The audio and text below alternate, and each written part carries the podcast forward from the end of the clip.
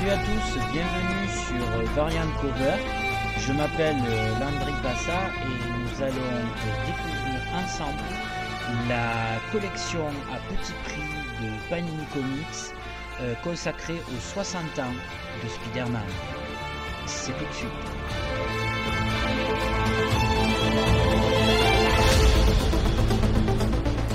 La collection pour les 60 ans de Spider-Man, éditée par Panini en France, est tout à la fois une bonne et une mauvaise initiative. Une bonne initiative tout d'abord puisque le prix de 6,99€, vous pouvez mettre la main sur des arches narratives classiques que vous n'avez peut-être pas lues ou qui sont disponibles dans des livres au prix bien plus lourd. La mauvaise initiative, c'est d'avoir mis du Ultimate Spider-Man là-dedans. La gamme Ultimate fut une collection qui apporta à une nouvelle génération de lecteurs une saine et salutaire relecture des personnages classiques de chez Marvel, tels que les X-Men, les Avengers ou bien sûr Spider-Man. Mais comme toutes les collections de ce genre, l'exercice connaît rapidement ses limites par rapport à la continuité officielle des comics Marvel, vieilles de plus de 60 ans maintenant.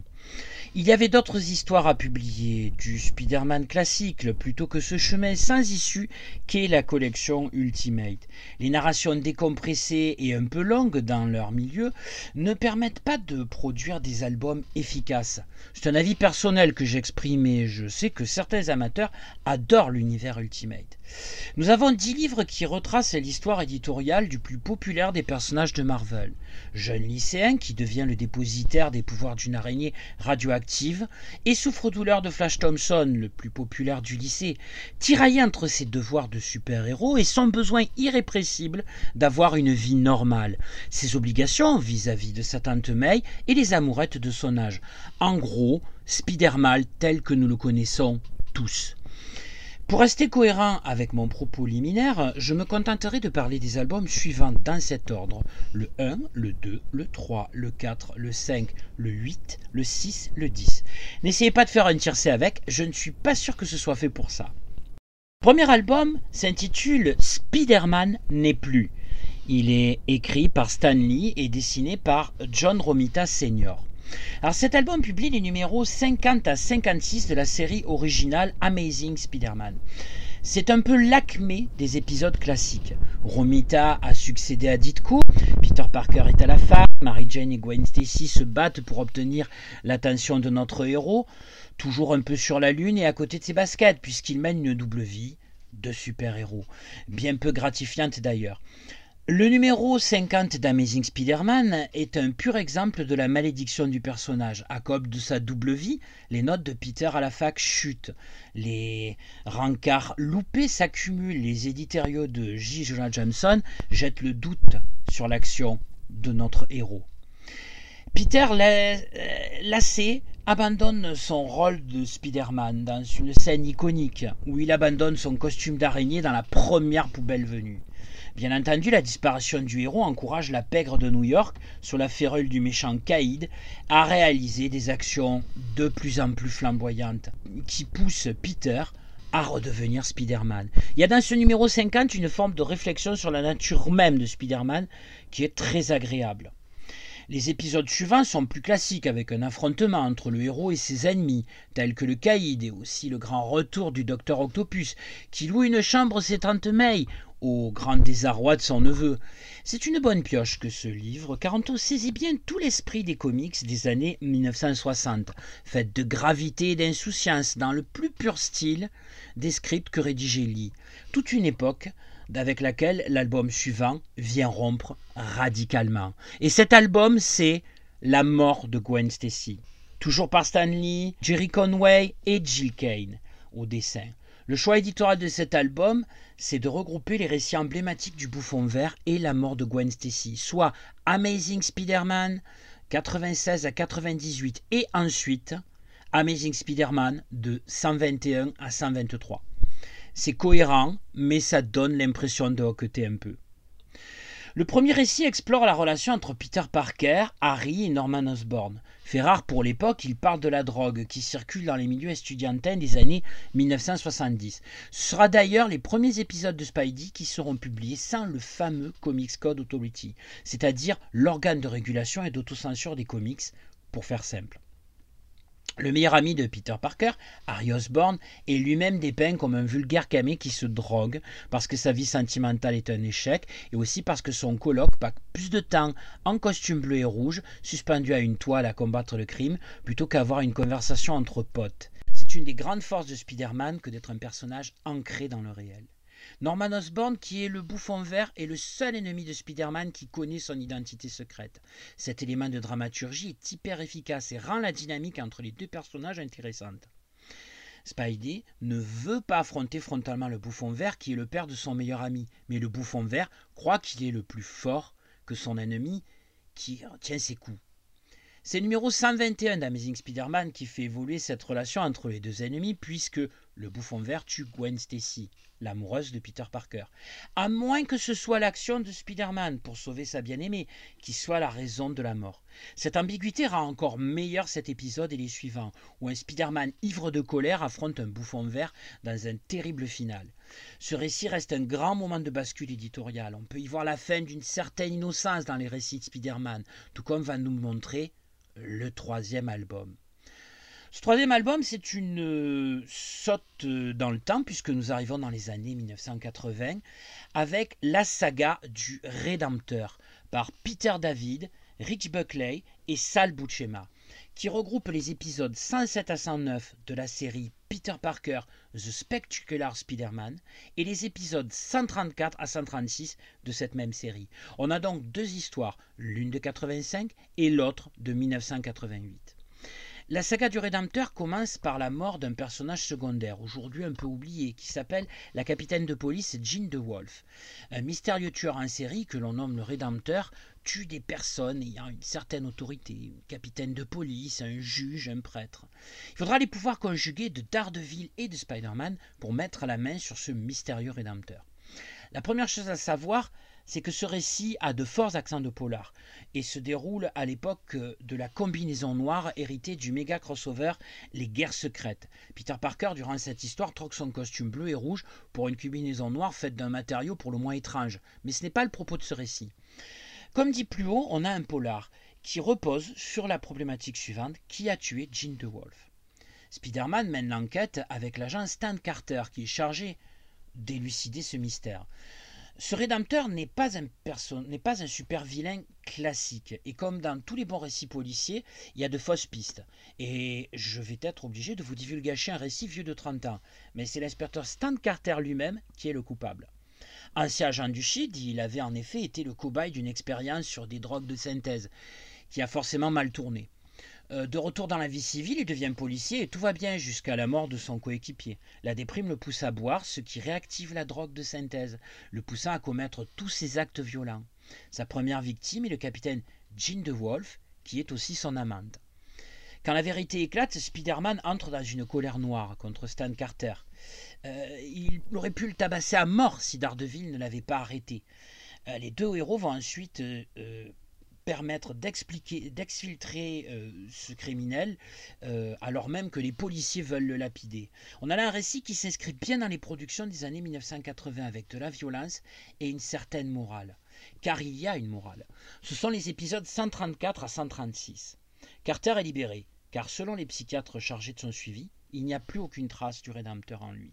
Peter Parker n'y croit pas, et son alter ego Spider-Man se précipite chez son ennemi. Il découvre un homme bégayant, obligé de marcher avec une canne, marqué et affaibli.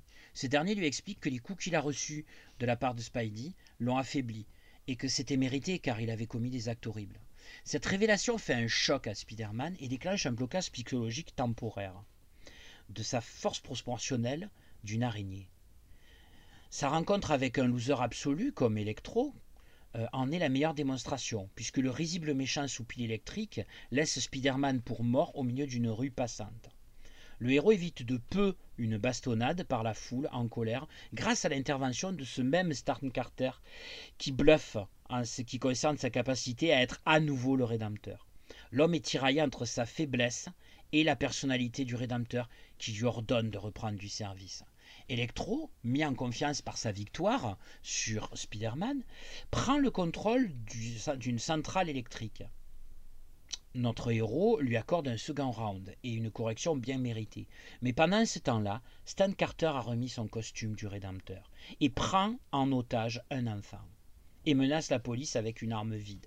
Les policiers tirent dessus, lui tirent dessus plutôt, et le blessent mortellement. Carter avait fait tout cela pour se suicider. Spider-Man comprend qu'il doit être plus mesuré dans ses pouvoirs et se méfier des colères mauvaises conseillères. Un bon récit donc, et une conclusion particulièrement intéressante, car elle implique une variation sur la célèbre maxime à grand pouvoir implique de grandes responsabilités. Et de pouvoir, il en sera encore question dans l'album suivant. Cet album, c'est la dernière chasse de Craven par euh, Jean-Marc de Matteis Mike et Mike Zeck. Alors, il s'agit d'un crossover entre les séries euh, Web of Spider-Man, euh, Amazing Spider-Man et Spectacular Spider-Man, soit, attention, Web of Spider-Man 31, Amazing Spider-Man 293, The Spectacular Spider-Man 131, Web of Spider-Man 32, Amazing Spider-Man 214. 294 et la conclusion finale dans The Spectacular Spider-Man 132. Le tout a été publié entre octobre et novembre 1987. Alors, bien que publié en 1987, j'ai toujours tendance à considérer ce récit comme emblématique des années 1990. Euh, vous remarquerez qu'il fut publié entre les deux parties de la saga du Rédempteur de l'album précédent. Pourtant, il amorce un ton beaucoup plus sombre que les récits des années 80. Alors, D'abord, Craven le chasseur, bah, c'est un héros ringard de service. Si Electro, vu précédemment, est le perdant, le loser euh, électrique, on a avec Craven le concept même du personnage ringard dès sa première apparition sous la plume de Stanley et Steve Ditko. Un chasseur habillé comme un Tarzan de prise unique qui parle avec un accent russe à couper au couteau. Sa seule motivation, c'est de chasser Spider-Man, qu'il considère comme le gibier ultime, celui qui prouvera sa supériorité de chasseur. Bref, vous l'aurez compris, Craven n'est pas l'argument numéro un pour vendre des permis de chasse. Son ressort comique s'est très vite émoussé. Sa dernière chasse est comme un trip sous acide, ce que les merveilleux dessins de Mike Zeck retranscrivent très bien. Craven Foilier remplace Spider-Man qu'il fait enterrer vivant. Il sillonne la ville dans la tenue noire de son ennemi, rendant une justice expéditive. La scène où le vrai Spider-Man émerge de sa tombe à la, tête, à la terre fraîchement retournée est un modèle d'efficacité graphique. Et bien sûr, Spider-Man affronte Craven, mais surtout il doit corriger les actions folles de son ennemi en particulier par rapport au personnage de Vermine, un monstre qui vit dans les égouts et qui contrôle les rats de New York. Craven, sous parent de Spider-Man, l'a tabassé, le laissant apeuré. Vermine agresse de nombreuses personnes euh, prises de peur. Et c'est le vrai Spider-Man qui doit le neutraliser. Craven a perdu. Spider-Man reprend son rôle de justicier et que fait le ridicule Craven? Il se suicide. C'est sa dernière chasse, et dans ce geste désespéré, il prend d'un seul coup toute l'épaisseur qu'il n'a jamais eu auparavant. Manque de bol, il est mort. Dans un album suivant, c'est le scénario, lui, qui est mort. Mais ça reste culte. Il s'agit de la naissance de Venom par David Michelini, et Todd McFarlane. Duo d'auteurs assez culte de Spider-Man, McFarlane est l'instigateur d'un renouveau graphique pour le personnage de Spidey, car il réintroduit le costume rouge et bleu classique dans le numéro 300 d'Amazing Spider-Man. Nous avons retrouvé cet épisode dans l'album puisque sont regroupés les épisodes 300, 315, 316 et 317 d'Amazing Spider-Man parus respectivement en 1988 pour le numéro anniversaire et en 1989 pour les trois suivants. Il n'y a pas grand-chose à dire pour ces quatre numéros. Graphiquement, ils sont impeccables car McFarlane est un très grand dessinateur qui use de son talent de mise en page de façon admirable. Les cadages sont tous plus ou moins plus inspirés les uns que les autres. Les scènes d'action sont puissantes. On comprend en lisant ces pages pourquoi Spider-Man a connu un regain de popularité. Succès tel que Marvel confiera à Todd McFarlane en 1990 une série où il sera le scénariste et le dessinateur et qui s'appellera sobrement Spider-Man, sans aucun objectif, comme pour signifier qu'on allait avoir la quintessence du personnage. En revanche, niveau histoire, Venom, c'est un peu la théorie du grand vide. Le costume vivant qui est très méchant parce que Peter Parker n'a pas voulu fusionner avec lui. Après des némésis psychologiquement complexes comme le bouffon vert ou le docteur, Octopus, après un rédempteur intrigant, Craven charismatiquement mort, on a le costume gluant, vivant et meurtrier c'est faible. Alors certes, Venom est un personnage ultra populaire, son apparence est graphiquement sublime, mais ça reste un personnage assez faible sur le plan du scénario, tout comme ses origines et ses motivations, qui sont issues du fameux méga crossover Les Guerres secrètes.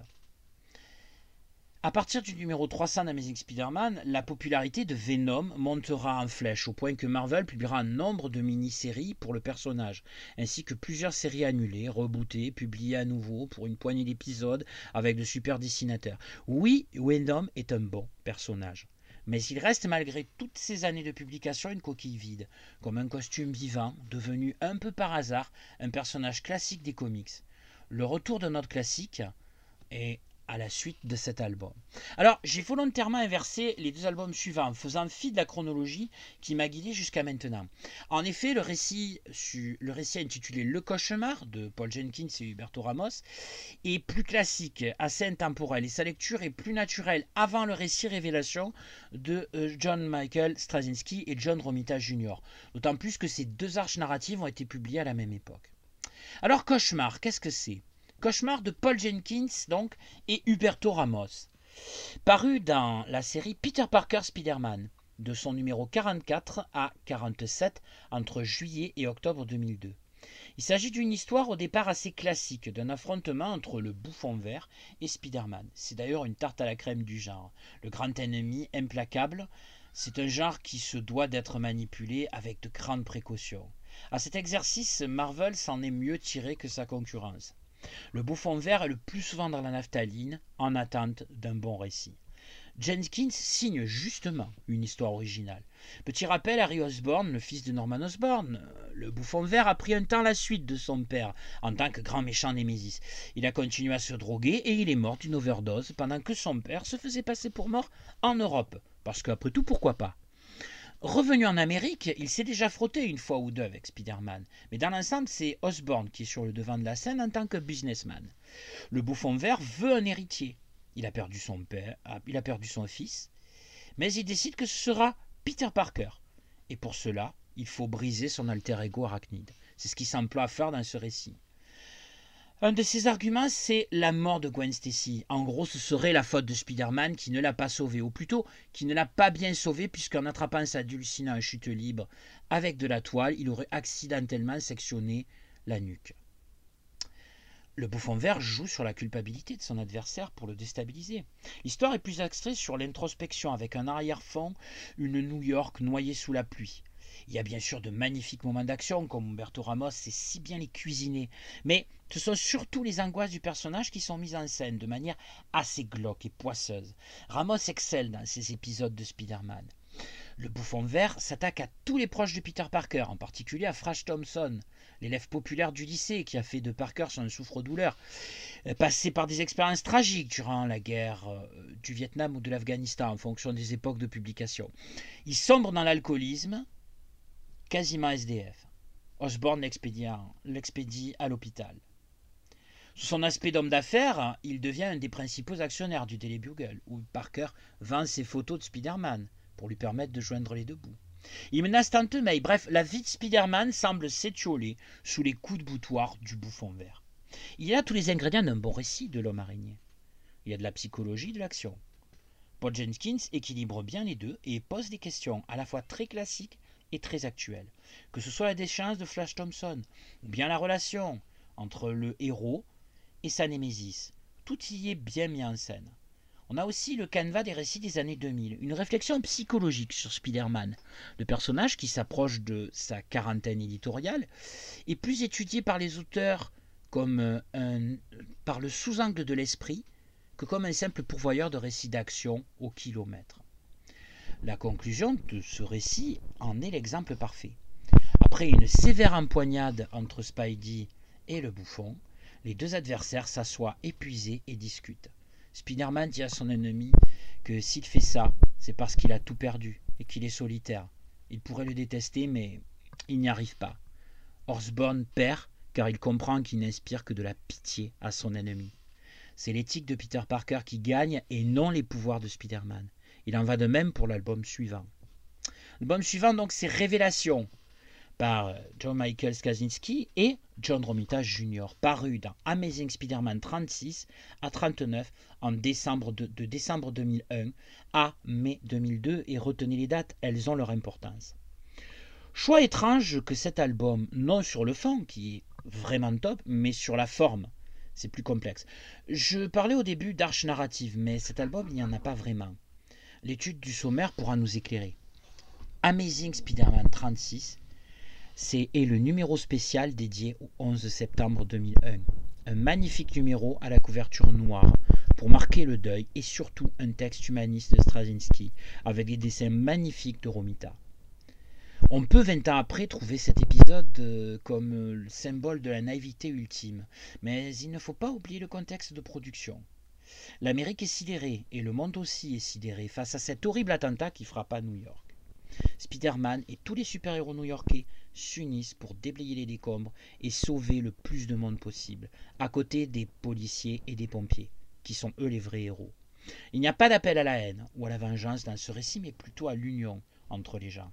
La seule scène un peu trop dans cette histoire, euh, c'est euh, celle où même les super vilains viennent pleurer dans les décombres du World Trade Center. Dont le docteur Satalis qui pleure alors que sa seule obsession c'est de dominer le monde et parfois de façon génocidaire. Alors c'est un peu trop, c'est un peu trop, mais dans l'émotion de l'époque c'est complètement compréhensible. Les épisodes 37 et 38 sont par contre plus construits autour de la révélation mise en avant. Peter Parker est devenu prof de sciences depuis quelques mois dans son, lycée, dans son ancien lycée. Dans l'arche narrative précédente, il affronte pour la première fois un nouvel ennemi, Morlun, dont on reparlera plus tard. Pour faire simple, il se nourrit des personnes qui sont investies du pouvoir de l'araignée. Suite à ce, un combat épique, Spider-Man rentre chez lui, son costume à lambeaux, et s'écroule dans son lit. Ça, vous ne le verrez pas dans cet album, donc je vous le contextualise. Tante May entre dans la chambre de son neveu et trouve donc le costume et la preuve que Peter Parker est donc Spider-Man. Depuis le début de Spider-Man, il est établi par Stan Lee que Tante May ne doit pas savoir que son neveu est Spider-Man, car elle a le cœur fragile et pourrait en mourir. Peter refait surface et va bosser dans son lycée. Il découvre qu'une de ses meilleures élèves a une vie de famille difficile, avec notamment un frère junkie.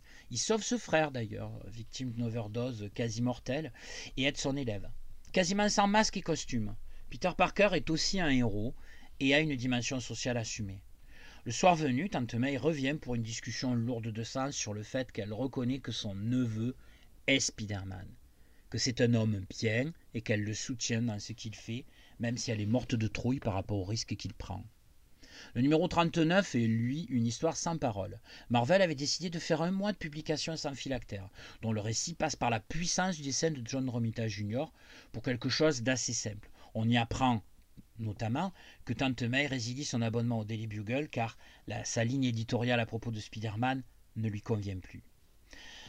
Donc Straczynski et John Romita Jr. vont profondément redéfinir le personnage dans les années 2000, que ce soit les rapports entre Spider-Man et son entourage, ou encore son rapport à son identité secrète, qui est rendu public durant le crossover Civil War.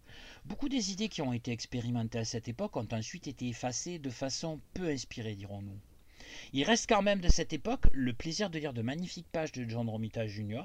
et quelques concepts qui ont survécu à l'opération de Redcon diabolique de Marvel, dont un qui conclut cette série d'albums.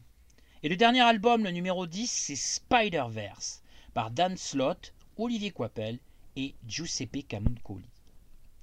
Alors pour le dixième et dernier album, on a des récits, on a un des récits les plus emblématiques des années 2010 du monde en l'air. Morlun et toute sa famille chassent les variantes dans le multiverse de Spider-Man depuis des siècles pour se nourrir, et un seul a résisté jusqu'à présent, notre Spider-Man. Concept hérité des années Straczynski, les chasseurs de totems de l'araignée atteignent ici une démesure particulière. Alors nous avons ici un exercice d'autocitation absolument extraordinaire, avec toutes ces variations autour d'un même personnage, que ce soit des clones, des versions futuristes, alternatives et autres bizarreries issues des What de Marvel, de nombreux récits étalés sur plus de 50 ans d'histoire. Tous les Spider-Man sont là, y compris la version japonaise avec son robot géant façon Sentai. Nous sommes sur un récit à la fois très fan service, mais aussi sur une définition de ce qu'est la nature profonde de Spider-Man. En gros, Dan Slott nous dit Spider-Man c'est avant tout une bonne personne, prête à se sacrifier pour les autres. Malgré son côté parfois un peu brouillon et fourre-tout, Spider-Verse fonctionne plutôt bien, en particulier grâce au magnifique dessin de notre gloire nationale, Olivier Coipel, et des histoires complémentaires dessinées par l'efficace dessinateur italien Giuseppe Camuncoli. On a donc une sorte de feu d'artifice final pour cette collection à petit prix, avec une infinité de Spider-Man.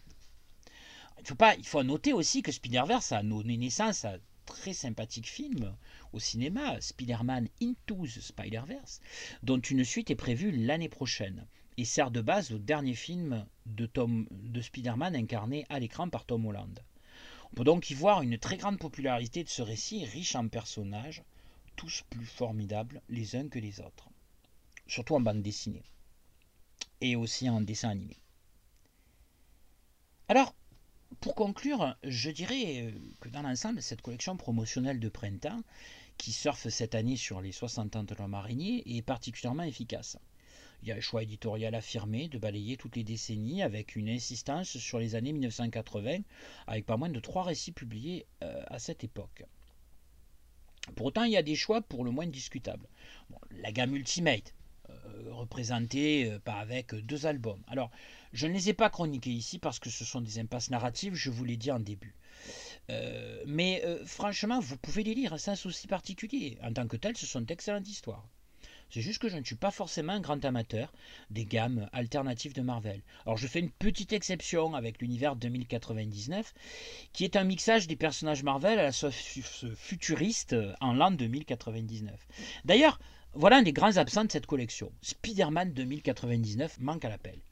Alors, on a bien du Ultimate et du Spider-Verse où on trouve ce, Spider-Man futuriste. Donc il aurait eu toute sa place dans cette collection. Il y a de très bonnes histoires de demi Spider-Man 2099. On peut noter aussi un autre grand absent de, ces livres, il s'agit de Ben Reilly. Alors pour tenter de vous la faire courte, Ben Reilly est le clone de Spider-Man qui remplace ce dernier durant une partie des années 90. La saga du clone s'étend sur des centaines de pages, mais il aurait été possible d'isoler une histoire complète avec Scarlet Spider ou le Spider-Man de Ben Reilly. Il en va de même pour Spider-Gwen, qui est très populaire et dont la série aurait profité d'une certaine mise en lumière par cette collection d'albums. Alors c'est dommage de ne pas avoir plus mis ces personnages en avant, d'autant qu'on les retrouve dans le dernier album, justement consacré à Spider-Verse. Toutefois, on profite quand même d'une bonne dose d'histoire très sympa à lire, avec euh, le top des dessinateurs et des auteurs qui ont participé à la vie éditoriale du Spider-Man. Donc si vous ne l'avez pas encore fait, je vous conseille vivement d'acheter tout ou partie de cette collection, à 6,99€, je vous le rappelle. C'est autant un bon point d'entrée dans la mythologie du personnage qu'un moyen peu cher de combler des trous dans votre collection. Voilà, euh, je vous remercie de m'avoir écouté, chers auditeurs, jusqu'au bout. J'espère ne pas avoir été trop long et de vous avoir donné envie de découvrir ces albums. Je vous dis à bientôt pour de nouvelles aventures.